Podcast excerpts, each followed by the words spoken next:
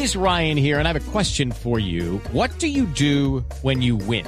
Like, are you a fist pumper? A woohooer, a hand clapper, a high fiver. I kind of like the high five, but if you want to hone in on those winning moves, check out Chumba Casino. At ChumbaCasino.com, choose from hundreds of social casino style games for your chance to redeem serious cash prizes. There are new game releases weekly, plus free daily bonuses. So don't wait. Start having the most fun ever at ChumbaCasino.com. No purchase necessary. BGW. Void were prohibited by law. See terms and conditions. 18 plus.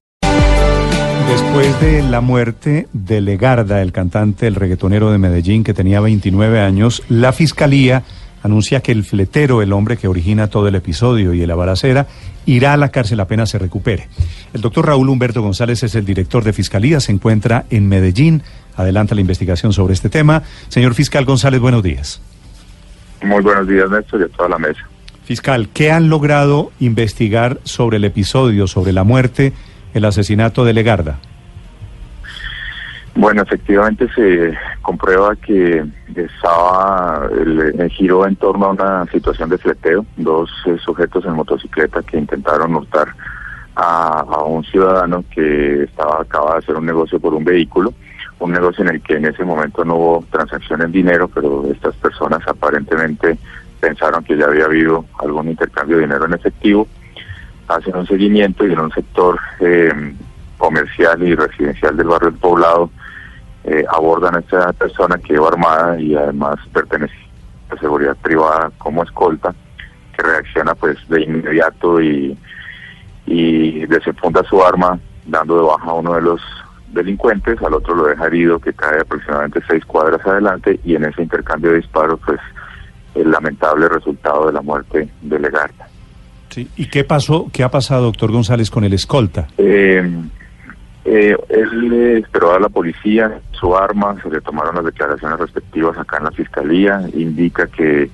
que hizo aproximadamente entre seis y ocho disparos, que nunca tuvo la intención cuando él se enteró aquí en las instalaciones de la fiscalía de la, del fallecimiento de Legarda, eh, muy consternado, muy confundido, que nunca tuvo esa intención, que él reaccionó frente a la, cuando ve al parrillero de la motocicleta apuntándole con un revólver, pero que no pensó en nada más a su alrededor.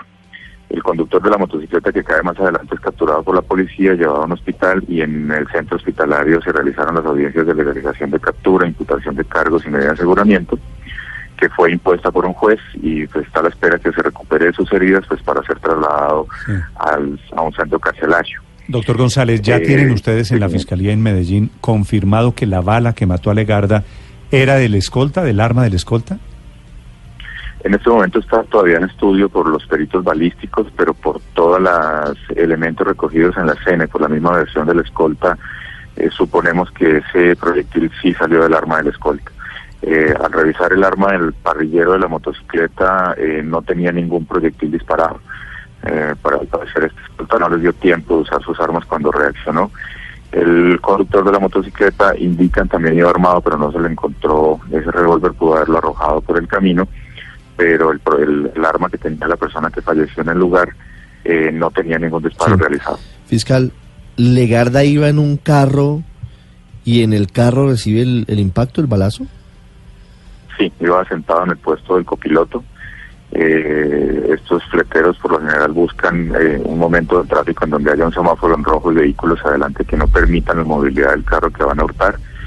Y pues en esa posición estática estaban varios vehículos, incluyendo el que iba este cantante. ¿A qué, eh, distancia, ¿A qué distancia estaba el carro de Legarda del lugar del tiroteo?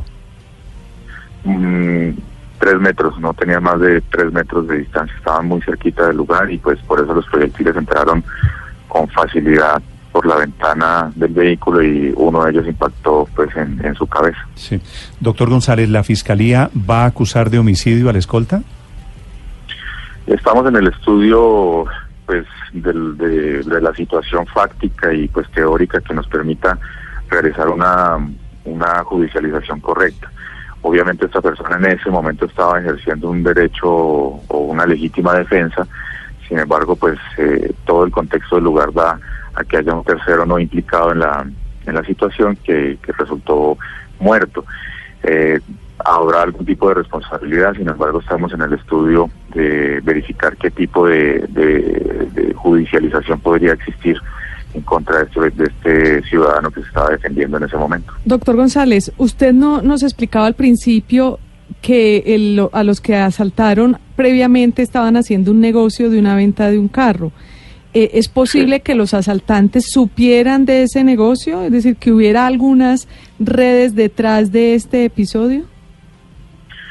Estos fleteros, por lo general, que, que operan en estas zonas de la ciudad, pertenecen a una organización criminal de aquí de la ciudad muy conocida, que es la Terraza. Esta gente hace labores de, de- de seguimiento y, y en este caso ese vehículo en el que iba la escolta le estaban haciendo un, un peritaje de, los que se realizan cuando van a hacer ventas de los vehículos. Tal vez tenían personas o estos sujetos estaban allí ubicados eh, a- en cacería de esa, de esa situación.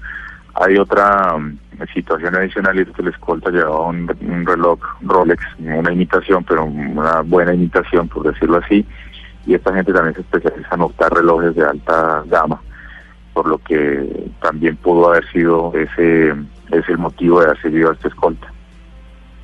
Fiscal, ¿cuál es el estado de salud de ese presunto fletero herido? Y ya que las audiencias se debieron realizar en un hospital, ¿por qué delitos está él hoy con esa medida de aseguramiento? está fuera de peligro en, en lo que tiene que ver con su salud y la imputación de cargos inicialmente se hizo por hurto calificado y agravado y porte ilegal de armas de fuego. Esa ha sido la imputación hasta ahora. Mm. Doctor González, cuando hay un caso de estos, ¿un escolta puede reaccionar como en el salvaje oeste?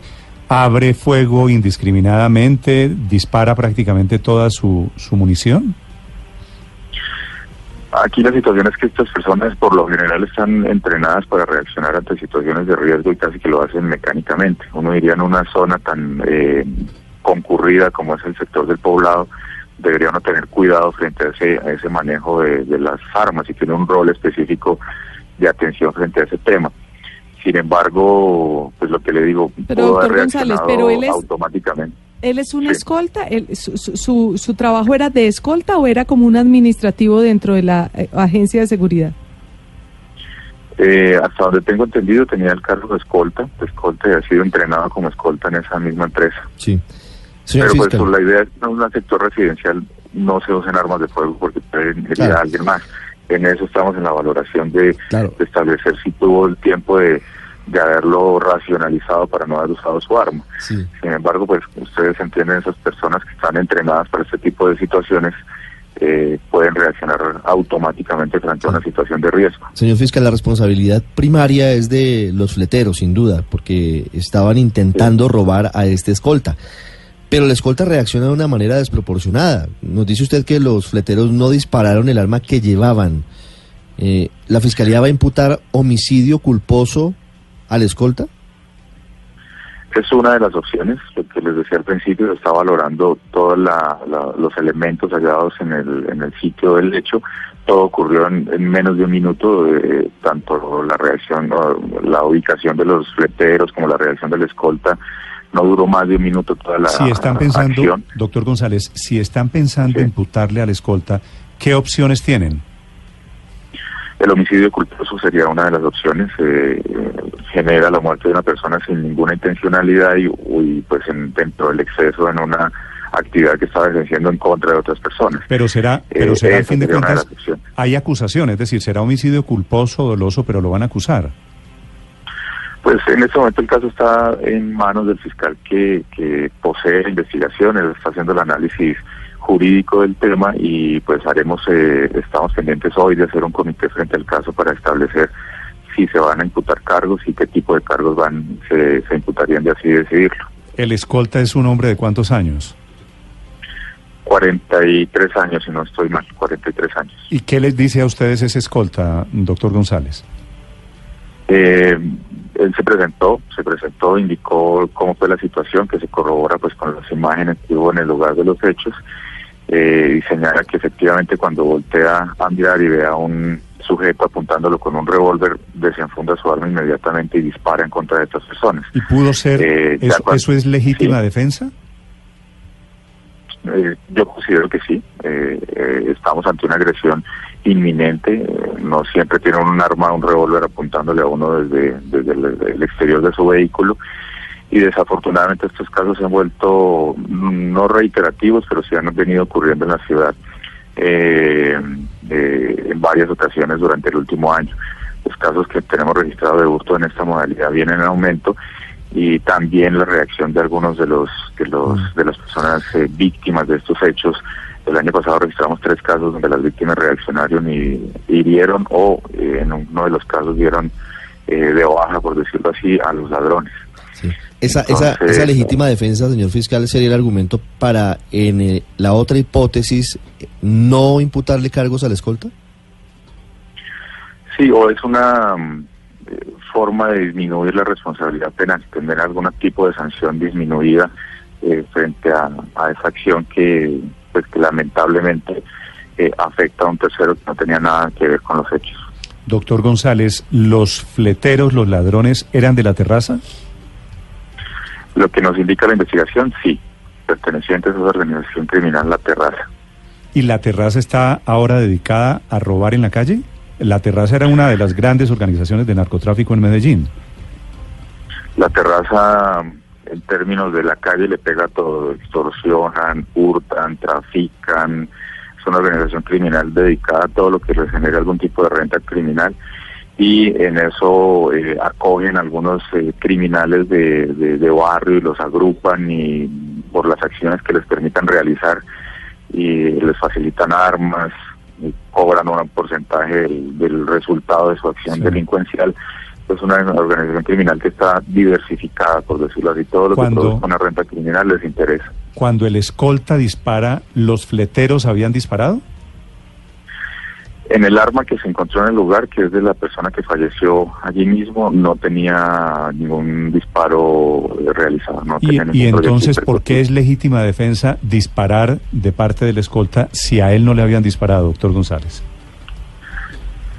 Pues cuando usted eh, reacciona frente a, a una posible agresión, y la agresión no es eh, fruto de la imaginación, porque si usted tiene un revólver apuntándole a su cara, eh, la reacción pues que tiene en este momento es legítima. Eh, ya usted tiene en riesgo su vida al, al tener una persona apuntándole con un revólver. Aquí fue ya más la habilidad y la agilidad de la víctima que, que se apuntó su arma y disparó mucho más rápido, así como usted lo dijo, como si estuviera en el oeste Sí. lastimosamente en un lugar residencial o comercial mejor, donde transitan muchas personas. Eh, esto es una situación que a veces se sale en el momento de los hechos de, de- del, del momento preciso para alcanzar a pensar o razonar. Eh, aquí se reacciona y así lo hizo este escolta. Usted Tenía tiene- un arma de fuego, está preparado para eso y reaccionó inmediatamente. ¿Tiene una cifra, eh, doctor González, de cuántos muertos por balas perdidas en Medellín, en Antioquia, en el país? No la tengo, no la tengo en este momento, sí está la estadística, pero en ese momento no la tengo a la mano, entonces no le podría dar una cifra exacta. Sí, tengo entendido que van casi 200 personas en los últimos Que meses. uno producto- por semana, más o menos una persona de por balas semana. perdidas, que, es, sí. que es la verdadera tragedia aquí en el fondo. Un poquito el comportamiento del, del lejano oeste. Y, y- y un tema de tráfico de armas que, que es evidente, eh, los delincuentes están eh, todos portando armamento y vemos que también las personas, los civiles también están portando armas.